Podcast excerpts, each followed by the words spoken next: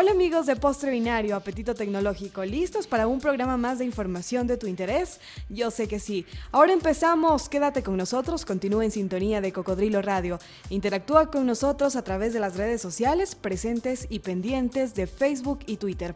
Además te comento que nos escuchas vía streaming a través de postrebinario.com, la versión impresa de este postre ya en circulación a través de Diario Crónica y claro, todos nuestros podcasts disponibles para ti en Rayuela Radio.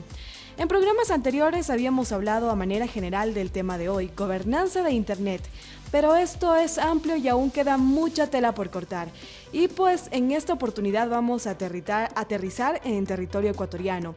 Y es que al ser Internet algo tan grande, algo tan universal, algo de tan fácil acceso, es propenso a que todos, como decimos vulgarmente, Raimundo y todo el mundo lo manosee, lo utilice. Pero quienes tienen entre comillas el poder son a veces quienes a través del mal uso de esta herramienta se benefician o a veces lo utilizan muy bien. Calú, ¿cómo estás? ¿Cómo te va? Qué chévere compartir junto a ti otro postre Hola Tatiana, muchas gracias por la presentación y el resumen que has hecho. Efectivamente, vamos a hablar vamos a conversar este postre binario sobre temas de mm, gobernanza de Internet. Si bien el aspecto de, de la gobernanza a veces puede ser un poco complejo, vamos a intentar, como hacemos todas las semanas, llevar este tema de tecnología de una manera entendible para muchas personas. En, algún postre binario anterior poníamos este ejemplo. ¿Qué pasaría si Internet fuese un país? ¿Tendría un presidente? ¿Sí o no? ¿Qué dices tú, Tatiana? Yo creo que no. Exactamente, igual que Internet, no hay un presidente que, gobierne el Internet, pero lo que es necesario es de que la comunidad en general dicte unas eh, líneas generales para que el desarrollo de esta herramienta sea lo más adecuado. Cuando digo comunidad, estoy hablando de la academia, universidades, institutos de investigación, también hablo del gobierno, Hablo también de las asociaciones civiles en general, de los usuarios, por supuesto, y también de las empresas privadas, generalmente quienes nos proveen de Internet. El problema es de que se superponen muchos eh, intereses, ¿no? A veces la empresa privada quiere tener más agua a su molino, llevar toda su, su, ventaja para su terreno. A veces el gobierno también tiene sus intereses y empezamos a tener una suerte de lucha de poderes para poder gobernar esta herramienta. Los usuarios, creo yo, debemos vigilar para que todos los derechos se puedan ejercer de manera amplia, visible, completa en esta herramienta que es el Internet. Por tanto, hay que estar siempre vigilantes de que esta herramienta sea lo más libre posible. Quisiera leer solo un par de líneas de John Perry Barlow. Este es un tipo que hizo tuvo una trayectoria importante primero en la música, estuvo en una banda que a mí me gusta muchísimo, Grateful Dead, pero luego de ser músico, él fundó la Electronic Frontier Foundation, es una fundación que ha, podido posicionarse muy bien en el ámbito de Internet porque tiene mucha defensa de los valores y los derechos humanos en la red.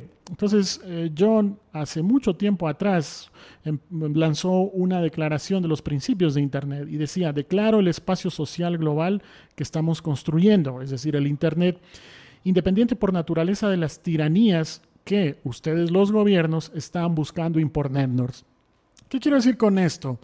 Muchas veces el gobierno intenta reducir el espacio de libertad que tiene esta herramienta, especialmente aquellos gobiernos que tienen o una democracia muy débil o inclusive son dictatoriales.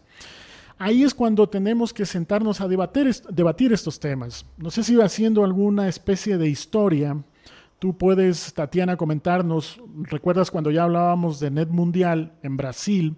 Cuando empezábamos a ver los primeros, eh, las primeras declaraciones de Internet. Claro que sí. Yo pienso que este es un reto súper grande porque no podemos eh, hacer que todos estos actores, como tú decías, se pongan de acuerdo y hacer que tengan una misma opinión. Sí, es, es sin duda un espacio difícil de debate y por eso es que en nuestro país ya empezó también este debate y hoy precisamente vamos a tener eh, un evento relacionado con la gobernanza de Internet. Este evento está siendo organizado por algunos actores. Estoy hablando del el Centro Internacional de Estudios Superiores de Comunicación para América Latina, CIESPAL, también la Asociación para el Progreso de las Comunicaciones, APC, la Asociación de Software Libre del Ecuador, la ASLE, la Red Infodesarrollo, FLOC y también la Agencia Latinoamericana de Información, ALAI. Estas organizaciones han planteado el primer encuentro de gobernanza en nuestro país, donde además de tener una comunidad de expertos locales, también se ha invitado, por ejemplo, en el caso de Brasil, las personas que estuvieron en NET Mundial, donde presentaron el famoso, famoso marco civil de Brasil. En este marco civil, lo que se hizo fue lanzar a, a estado de ley, en ese estatus, una cantidad de derechos para usar Internet. Entonces, lo que se quiere es aprovechar esa experiencia y traerlo al, contexto ecuatoriano. Uno de los organizadores de este evento es Infodesarrollo, como lo acabamos de decir, y para eso hemos invitado a quién, Tatiana? Así es, para desmenuzar esta comidilla tecnológica tenemos a un invitado muy interesante. Se trata de Rubén Zavala. Rubén, ¿cómo estás? Gracias por estar en Postre Binario esta semana. Coméntanos cómo hacer en esto de la gobernanza de Internet que todos los actores se pongan de acuerdo, cómo tomar todas esas opiniones muy diversas y tratar de que de eh, conjugarla para hacer eh, una gobernanza de Internet justa para todos. Hola, eh, un gusto, Tatiana. Un gusto también, Calú, de poder participar en el postre binario. Eh, creo que la pregunta es clave, ¿no? Es cómo poner de acuerdo, ¿no? Creo que hay como algunos, eh, algunos requerimientos básicos. El primero es darle la dimensión real a, a, esta cuestión, ¿no? es necesario que el Internet sea eh, pensado desde la gobernanza. Es, es, necesario que este gran recurso que, que, tiene la humanidad comience a ser eh, valorado como tal y por ende comencemos a pensar no solamente el gobierno, que no es un tema solamente del gobierno o de las grandes empresas, sino que también es un asunto que tiene que ver con la ciudadanía. Entonces creo que un requerimiento básico tiene, pasa por esta toma de conciencia que a su vez eh, lleva a provocar espacios de difusión, de información, de debate y de contraste en torno a la importancia de este bien público, este bien estratégico que, que cuenta hoy la humanidad, ¿no? Nos, agencia creativa, nos especializamos en creación, posicionamiento y activación de marcas, diseño web y fotografía publicitaria. Estamos en Twitter como arroba NosAC y en Facebook como NosAG Creativa.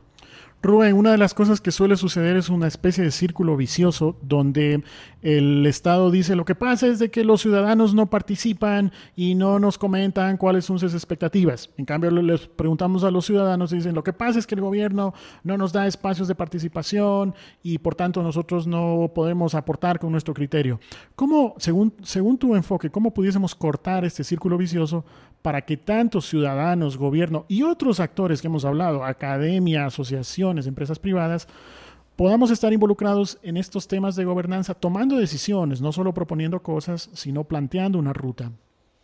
Creo que, que es importante, decía, esta toma de conciencia. A veces me parece que damos por hecho, ¿no? Tenemos internet, pero no nos preguntamos cuánto cuesta, cómo se, cómo se da cómo es posible que podamos conectarnos simultáneamente, instantáneamente y, adquirir o poder tener acceso a información o poder comunicarnos. Tenemos internet y listo, ¿no? Y dentro de esa ah, dificultad de apreciar esta herramienta, este recurso, además eh, se, junta la, dificultad de, de, poder este, valorar el potencial inmenso que tiene, que tiene la herramienta, ¿no? el potencial económico, ¿no? Los, los miles de millones de dólares que se mueven a través de Internet. Quiero, quiero interpretar en ese sentido, Rubén, corrígeme por favor si estoy equivocado. Cuando tú dices tengo internet y listo, puede ser de alguna manera el decir, sí, mira, yo ya tengo internet, lo uso para Facebook, para alguna otra red social, consulto las noticias, envío un par de correos y ya. O sea, estamos hablando de un usuario que quizás no se complica la vida, que lo usa para lo, mínimo y listo. Estamos hablando de ese tipo de perfil. Sí, eh, es decir, eh, el Internet llega a nosotros como una fuente de información que ha sido en gran medida copada, ¿no? Por empresas muy grandes que ven en él una oportunidad inmensa de, negocio, de mercado y demás, ¿no? Eh, basta ver la cantidad de información, de la información que podemos acceder cuánto esta información tiene que ver con mercado. Y no es ni malo ni bueno, pero así funciona. Entonces nos convertimos sencillamente en consumidores de información, ¿no? Pero cuando comenzamos a dimensionar la, potencia que tiene la herramienta, ¿no? la, capacidad que, tiene de conectar instantáneamente grandes cantidades de, de, información, ponerlas a disposición de la gente, a grandes cantidades de, de, personas, a población en el mundo, digamos, que nos puede conectar, ¿no? Digamos, esta capacidad, esta potencialidad inmensa. Cuando ya caemos en cuenta de esto, comenzamos a preguntar, oiga, pero nuestro Internet debería ser un poco más rápido, tendría, debería tener un menor costo, si es tan importante, o por qué hay personas que no pueden acceder al mismo, o cuáles son los costos que un Estado eh, paga para tener Internet, para tener la tecnología. Rubén, otro tema adicional. Siempre mm, estamos trayendo algunos temas yo diría, delicados que han asomado durante los últimos meses o durante el último año. Uno de ellos es la privacidad de la información, el derecho al anonimato, inclusive la, libertad y el derecho de expresión de las personas. ¿Estos temas caen dentro de la gobernanza o están fuera? Eh, ¿Cómo afecta al ciudadano común? No estamos hablando de un usuario técnico que es un tigre en programación y está sentado frente al computador todo el día, sino el ciudadano común, cómo le afecta, cómo se ven mermados o aumentados sus derechos como estos que hemos hablado.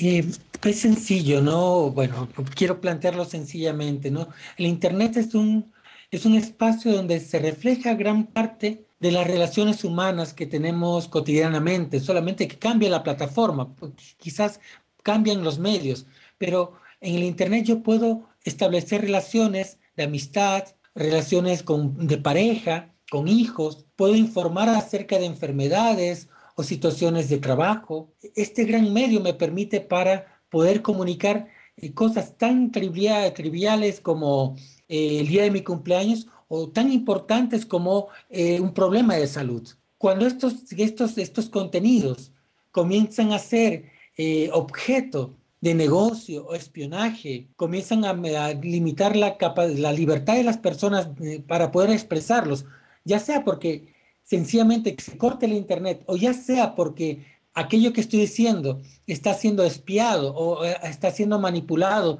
para otros fines que no son necesariamente comunicar, está siendo archivada mi, mi mis...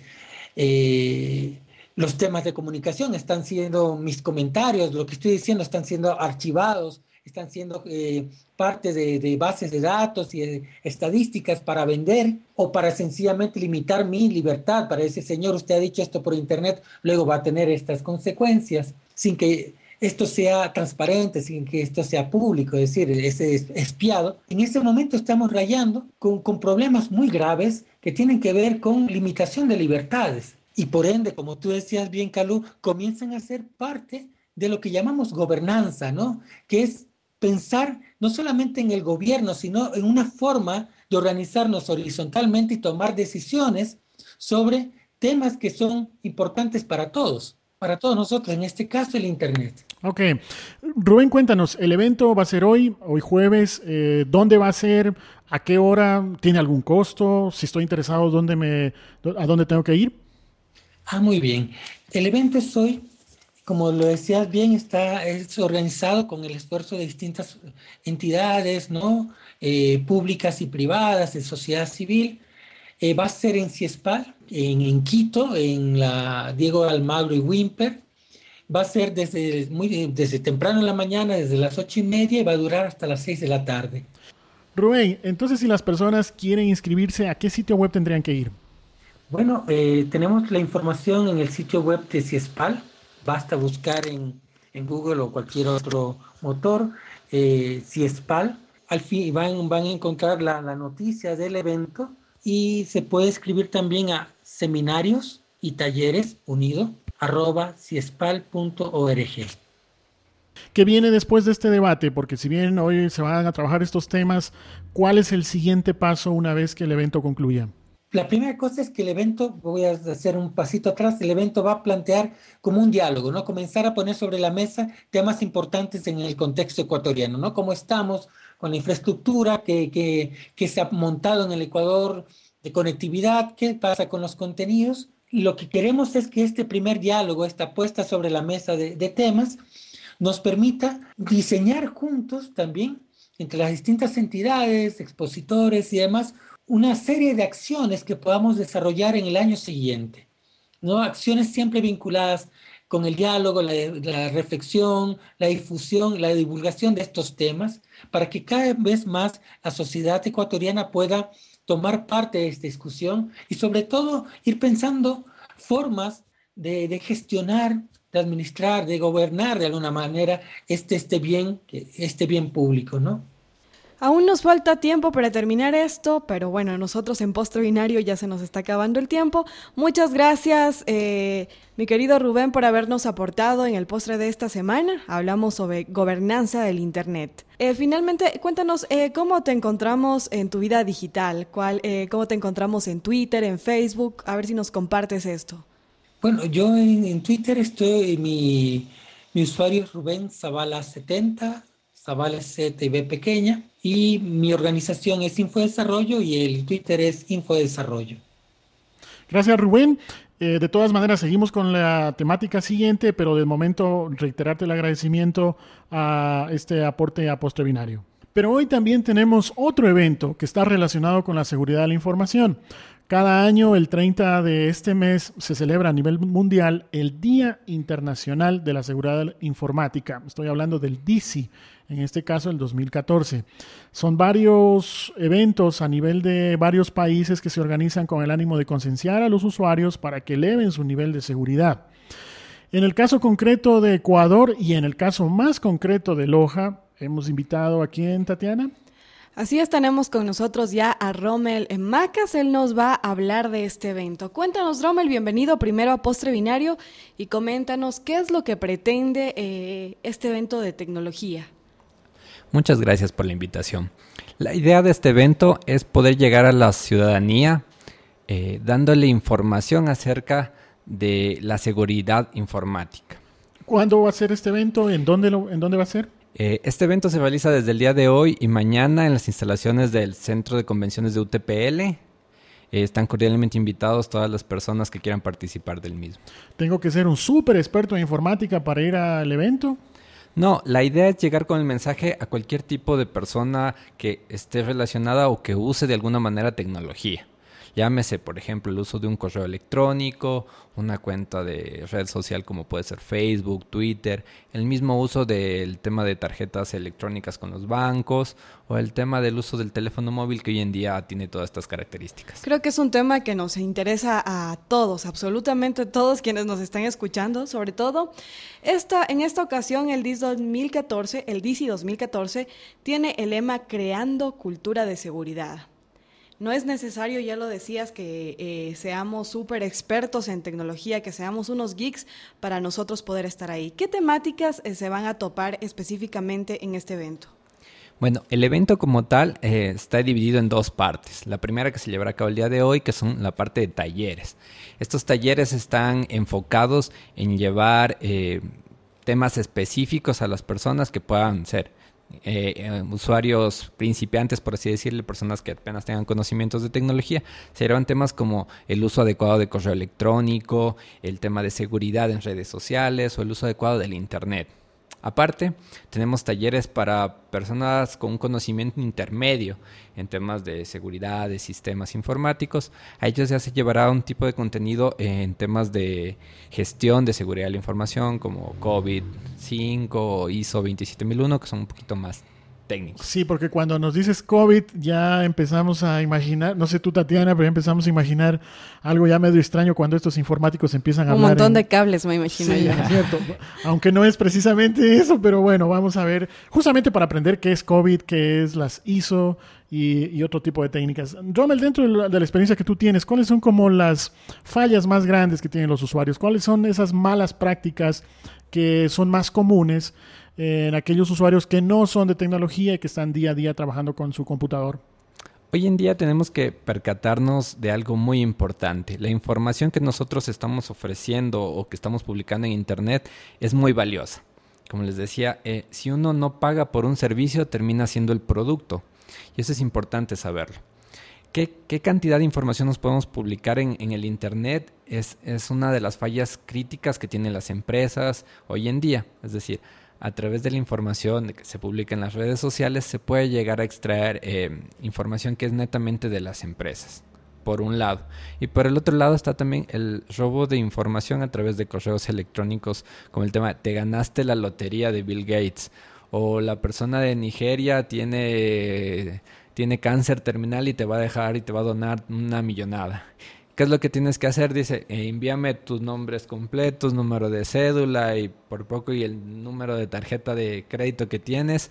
Para hacerte la transferencia. Para hacerte la transferencia. Y la gente le envía, contesta ese tipo de correos electrónicos y es uno de los principales problemas que nosotros queremos atacar con este tipo de eventos. justamente eso te iba a preguntar. Frente a ese tipo de malas prácticas, me imagino que en el evento estarán eh, planteando cuáles serían las mejores estrategias para evitar ese tipo de fraudes, ese tipo de problemas o inseguridades que los usuarios puedan tener. Claro, de, ahí, como les decía, el tema de los talleres que son para, para usuarios eh, novatos, por así decirlo, es eh, cosas del día a día como el uso adecuado de un correo electrónico, identificar cuando un correo electrónico no es verídico, el tema de mostrar eh, qué información se debería publicar y qué información no se debería publicar en temas de redes sociales o el uso adecuado del Internet como tal. Además, eh, el día de mañana eh, se estarán haciendo algunas charlas enfocadas a, todo tipo de público que, pues, que se puedan entender, no, no, son charlas técnicas, sino en temas más de, de concienciación. NetPlus, más que Internet. Encuéntranos en netplus.net. Rommel, ¿quién está organizando el DC 2014 en Loja? Eh, el evento como tal nació en, en, UTPL. Este año estamos ayudando con la organización la empresa Seed Secure, de la cual soy parte. ¿A qué se dedica tu, empresa? Haciendo un paréntesis. Nosotros estamos dedicados en todos los temas de gestión de seguridad de la información como tal. Y nos está apoyando logísticamente en todo el evento el Centro de Emprendimiento Prendo donde ustedes están incubados ahora mismo. Listo, entonces la invitación para ir hoy a la UTPL, participar de este evento en los talleres y mañana las conferencias. ¿Nos vemos ahí, Tatiana? Claro que sí, ahí estaremos. A los que no tenemos un uso ah, intensivo de buenas prácticas de seguridad en la red, pues seremos los primeros candidatos a estar. ¿Dónde te encontramos en tu vida digital, Rommel? En mi vida digital en arroba rlmacas tema. Y, antes de nada también la página web del evento es utpl.edu.es slash DC 2014. Ahí podrán encontrar toda la información concerniente a talleres y charlas del evento. La etiqueta o hashtag del evento es DC 2014. Fantástico. Entonces, agradecerte, Rommel, por eh, venir a comentarnos este evento del DC 2014. Y de esa manera vamos cerrando ya este postre binario que ha estado, yo digo, hoy día un poco más movido de lo normal, lo cual siempre está bien, presentando estos dos eventos, el de gobernanza de Internet y el de seguridad de la información. Yo me despido, soy Calú y en Twitter estoy como arroba Calú un evento en Quito y otro en nuestra ciudad. Así que pilas a todos, a quienes nos interesan o a quienes eh, normalmente estamos manejando tecnología y, podemos sacar provecho de este tipo de eventos. Soy Tatiana León, me encuentran en Twitter como arroba tatilén. Nos vemos la próxima semana con otro postre binario.